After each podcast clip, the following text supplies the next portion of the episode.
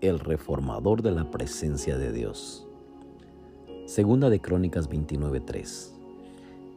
En el primer mes del primer año de su reinado, Ezequías reabrió las puertas del templo del Señor y las reparó. Ezequías lo primero que hizo fue reabrir las puertas del templo de Dios porque su padre el rey Acaz había construido templos paganos.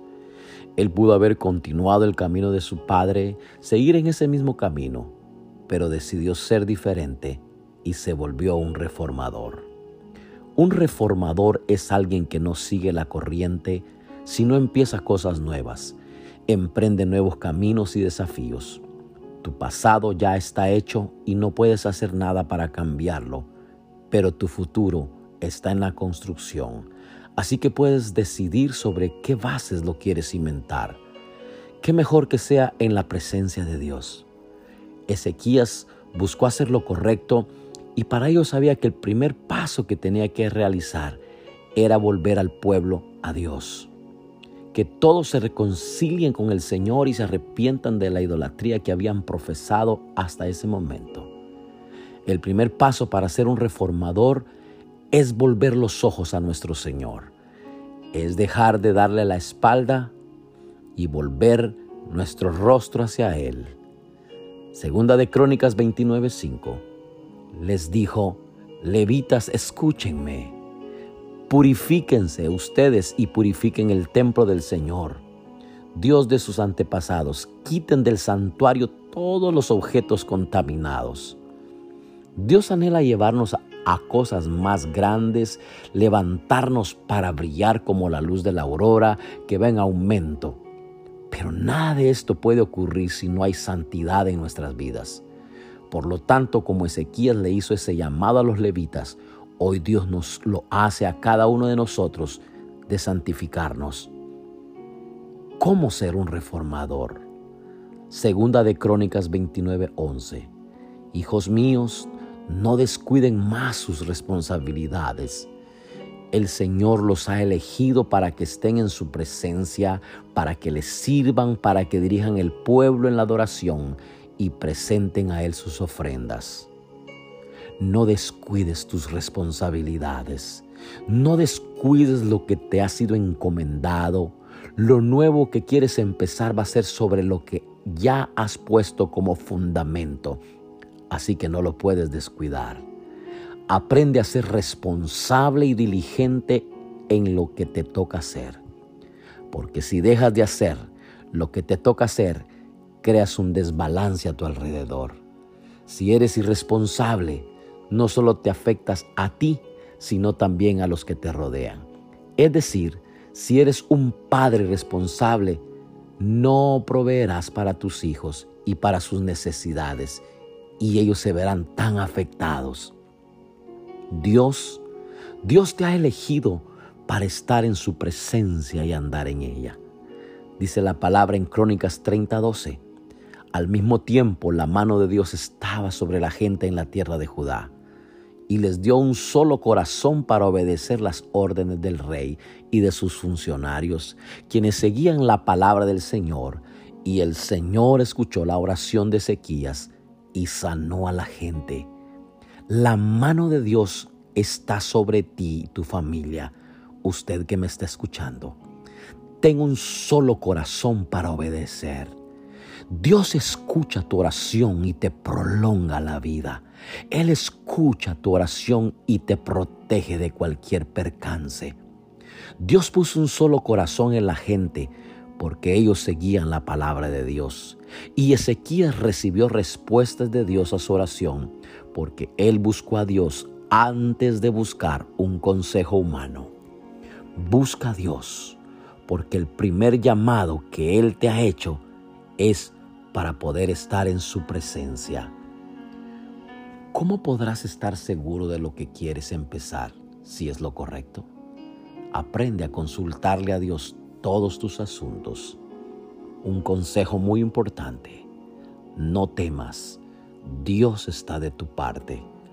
En segunda de Crónicas 32, 7, sean fuertes y valientes, no tengan miedo ni se desalienten por causa del rey de Asiria, de su poderoso ejército, porque hay un poder mucho más grande de nuestro lado. El rey podrá tener un gran ejército, pero no son más que hombres. Con nosotros está el Señor nuestro Dios para ayudarnos y para pelear nuestras batallas por nosotros. Las palabras de Ezequías alentaron en gran manera a la gente. Sé fuerte y valiente, que Dios pelea tus batallas. Puede que se haya puesto difícil todo, pero Dios peleará por ti. Cerrará boca de leones, calmará serpientes y derrotará a tus enemigos. El ejército tenía que ir a servir en la batalla al Señor y al pueblo.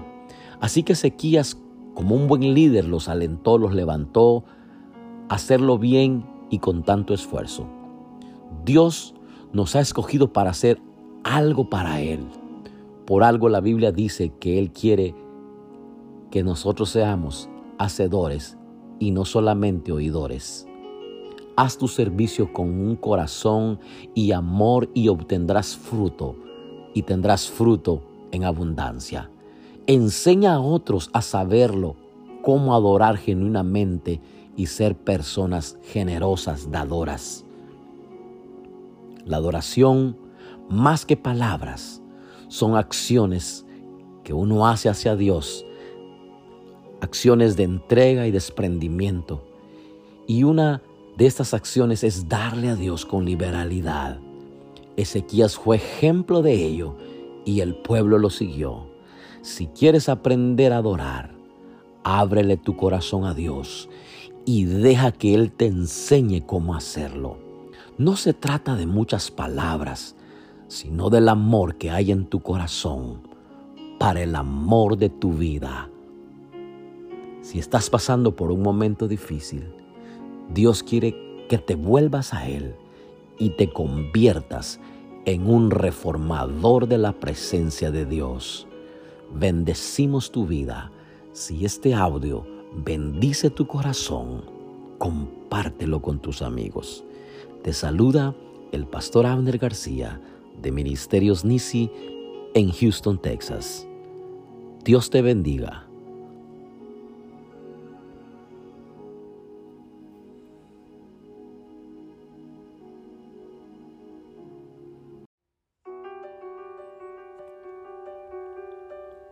Zarandeados. Lucas 22:31. Dijo también el Señor, Simón, Simón, he aquí que Satanás os ha pedido para zarandearos como a trigo. Pero yo he rogado por ti que tu fe no falte, y tú una vez vuelto confirma a tus hermanos. Él le dijo, Señor, dispuesto estoy a ir contigo no solo a la cárcel, sino también a la muerte. Y él le dijo, Pedro, te digo que el gallo no cantará hoy antes que tú niegues tres veces que me conoces. Zarandear es limpiar el grano o la uva, pasándolos por, por una zaranda o un colador. Para el zarandeo se usaba un tamiz para recoger trigo en los graneros. Es un fuerte sacudón para que saliera la escoria, la mugre y dejar todo el trigo. El zarandeo es de corto tiempo para que lo impuro salga a la luz. ¿Cuándo es que viene un zarandeo a la vida de un cristiano? Cuando decides cruzar la línea y obedecer a Dios. Mientras obedeces eres bendecido como si se activaran las bendiciones de Dios sobre ti. Claro, es el libro de Deuteronomio 28. Si obedecieres entonces, bendito serás en el campo, en tu trabajo, bendito en tu casa, en tu salud, benditos tus hijos, tu familia, tus discípulos, bendito en todas las áreas. Son muchas las bendiciones que tienes en tu vida y Satanás no soporta que tengas tanto. Se llena de envidia y empieza a proponerle a Dios, dame un permiso para zarandearlo. Y si Dios lo permite, es porque el zarandeo te va a sacar mucho mejor de lo que entraste en él. Ese es el proceso. Obedeces a Dios y resistes al diablo y él se va huyendo de tu vida. De aquí en adelante, solo le vas a ver las espaldas al diablo. porque tú eres un obediente de Dios. Resiste al diablo y pasarás por este zarandeo. Hay pasos que Dios nos propone en su palabra para bendecirnos y uno de ellos es un paso de obediencia. Pedro invitó a Jesús a su casa y Jesús operó una sanidad con su suegra. Pedro le presta la barca a Jesús. Él da la multiplicación, la sobreabundancia. Pedro decide seguir a Jesús y Jesús lo escoge entre la multitud para ser uno de su equipo, una persona de confianza. Pedro fue a una aldea y echó demonios. Jesús lo llamó y le dio autoridad sobre toda enfermedad y sobre todo demonio. Como Job era un hombre próspero, íntegro. Job era un hombre de ejemplo. Su hacienda era siete mil ovejas, tres mil camellos y quinientas yuntas de bueyes, quinientas asnas y muchísimos criados, dice Job 1.3. Era varón más grande que todos los orientales. Si hay algo que Dios miró en la vida de Job, vio que él no renegó, no se quejó, nunca blasfemó. Así que Dios, al ver la actitud y el corazón de Job, le devolvió el doble de todo lo que tenía, porque Job supo pasar por ese tiempo de zarandeo por un largo tiempo de nueve meses. Por eso dice la Biblia en el libro de Job 42.10, y quitó Jehová la aflicción de Job cuando él hubo orado por sus amigos y aumentó al doble todas las cosas que habían sido de Job. Y bendijo Jehová el postrer estado de Job más que el primero, porque tuvo catorce mil ovejas, seis mil camellos y mil yuntas de bueyes y mil asnos. Y murió Job viejo y lleno de días. Quizás no tienes ni la mínima idea, pero Él también te dará mucho más de lo que tú te imaginas surge una pregunta en medio de toda esta situación. ¿Qué hace Jesús cuando somos zarandeados? Lo que Él hace por nosotros, ora por nosotros. Pide a Dios que no falte nuestra fe. Porque todo lo que es nacido, dice primera de Juan 5:4, todo lo que es nacido de Dios vence al mundo. Y esta es la victoria que ha vencido al mundo y es nuestra fe. Que por fe conquistaron reinos, hicieron justicia, alcanzaron promesas, taparon bocas de leones, apagaron fuegos impetuosos, evitaron filo de espada, sacaron fuerzas de debilidad, se hicieron fuertes en batalla, pusieron en fuga ejércitos extranjeros, dice Hebreos 11:33. Por la fe huyeron ejércitos y nosotros tuvimos la victoria claro lo que dice Hebreos 11:8 cuando habla de que está buscando hombres de fe. Él encuentra a Abraham. dice la Biblia que siendo llamado, Abraham obedeció para salir al lugar que había de recibir como herencia y salió sin saber a dónde iba. Por la fe también la misma Sara, siendo estéril, recibió fuerzas para concebir y dio a luz aún fuera del tiempo de la edad, porque creyó que era fiel quien lo había prometido. Tus armas poderosas en este tiempo es la fe. Que no falte tu fe, porque con ella vas a vencer. Cuando las cosas se ponen difíciles de soportar, Jesús está orando por ti. Claro lo que dice Santiago 1.2. Hermanos míos, considérense muy dichosos cuando tengan que enfrentarse con diversas pruebas, pues ya saben que la prueba de su fe produce constancia y la constancia debe llevar a feliz término la obra que han comenzado, para que sean perfectos, para que sean íntegros, sin que les falte absolutamente nada. Cuando estamos en el momento de la prueba, no entendemos el porqué de las cosas, pero Dios está puliéndonos para ser perfectos, para ser íntegros y para que nada nos falte. Surge una pregunta, ¿cómo resistimos al tiempo de zarandeo? La respuesta es orando también. Esa noche a Pedro se le olvidó eso. Jesús se lo llevó a un lugar aparte y Pedro se quedó dormido. No puedes dormirte cuando estás siendo zarandeado. ¿Qué hizo Daniel cuando estaba siendo zarandeado? Cuando le prohibieron orar, oró tres veces al día. ¿Qué hizo Esther y Mardoqueo cuando decretaron muerte a su pueblo? Ayunaron y oraron. ¿Qué hizo Josafat cuando sus enemigos vinieron contra él? Ayunó, oró y vencieron. Sé que surge otra pregunta. ¿Cómo se resiste el zarandeo?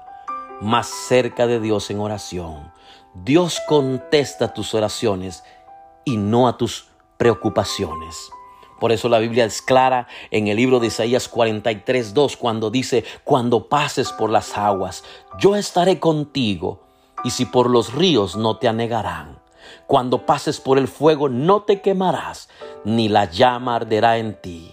Qué poderoso el Salmo 23, 4 cuando dice, aunque ande en valle de sombra de muerte, no temeré mal alguno, porque tú estarás conmigo, tu vara y tu callado me infundirán aliento. Judas 1:24, y aquel que es poderoso para guardarnos sin caída y presentaros sin mancha delante de su gloria con gran alegría. Después de un gran zarandeo, Jesús le dijo a Pedro, pastorea mis ovejas. Jesús le está asignando un llamado genuino a Pedro.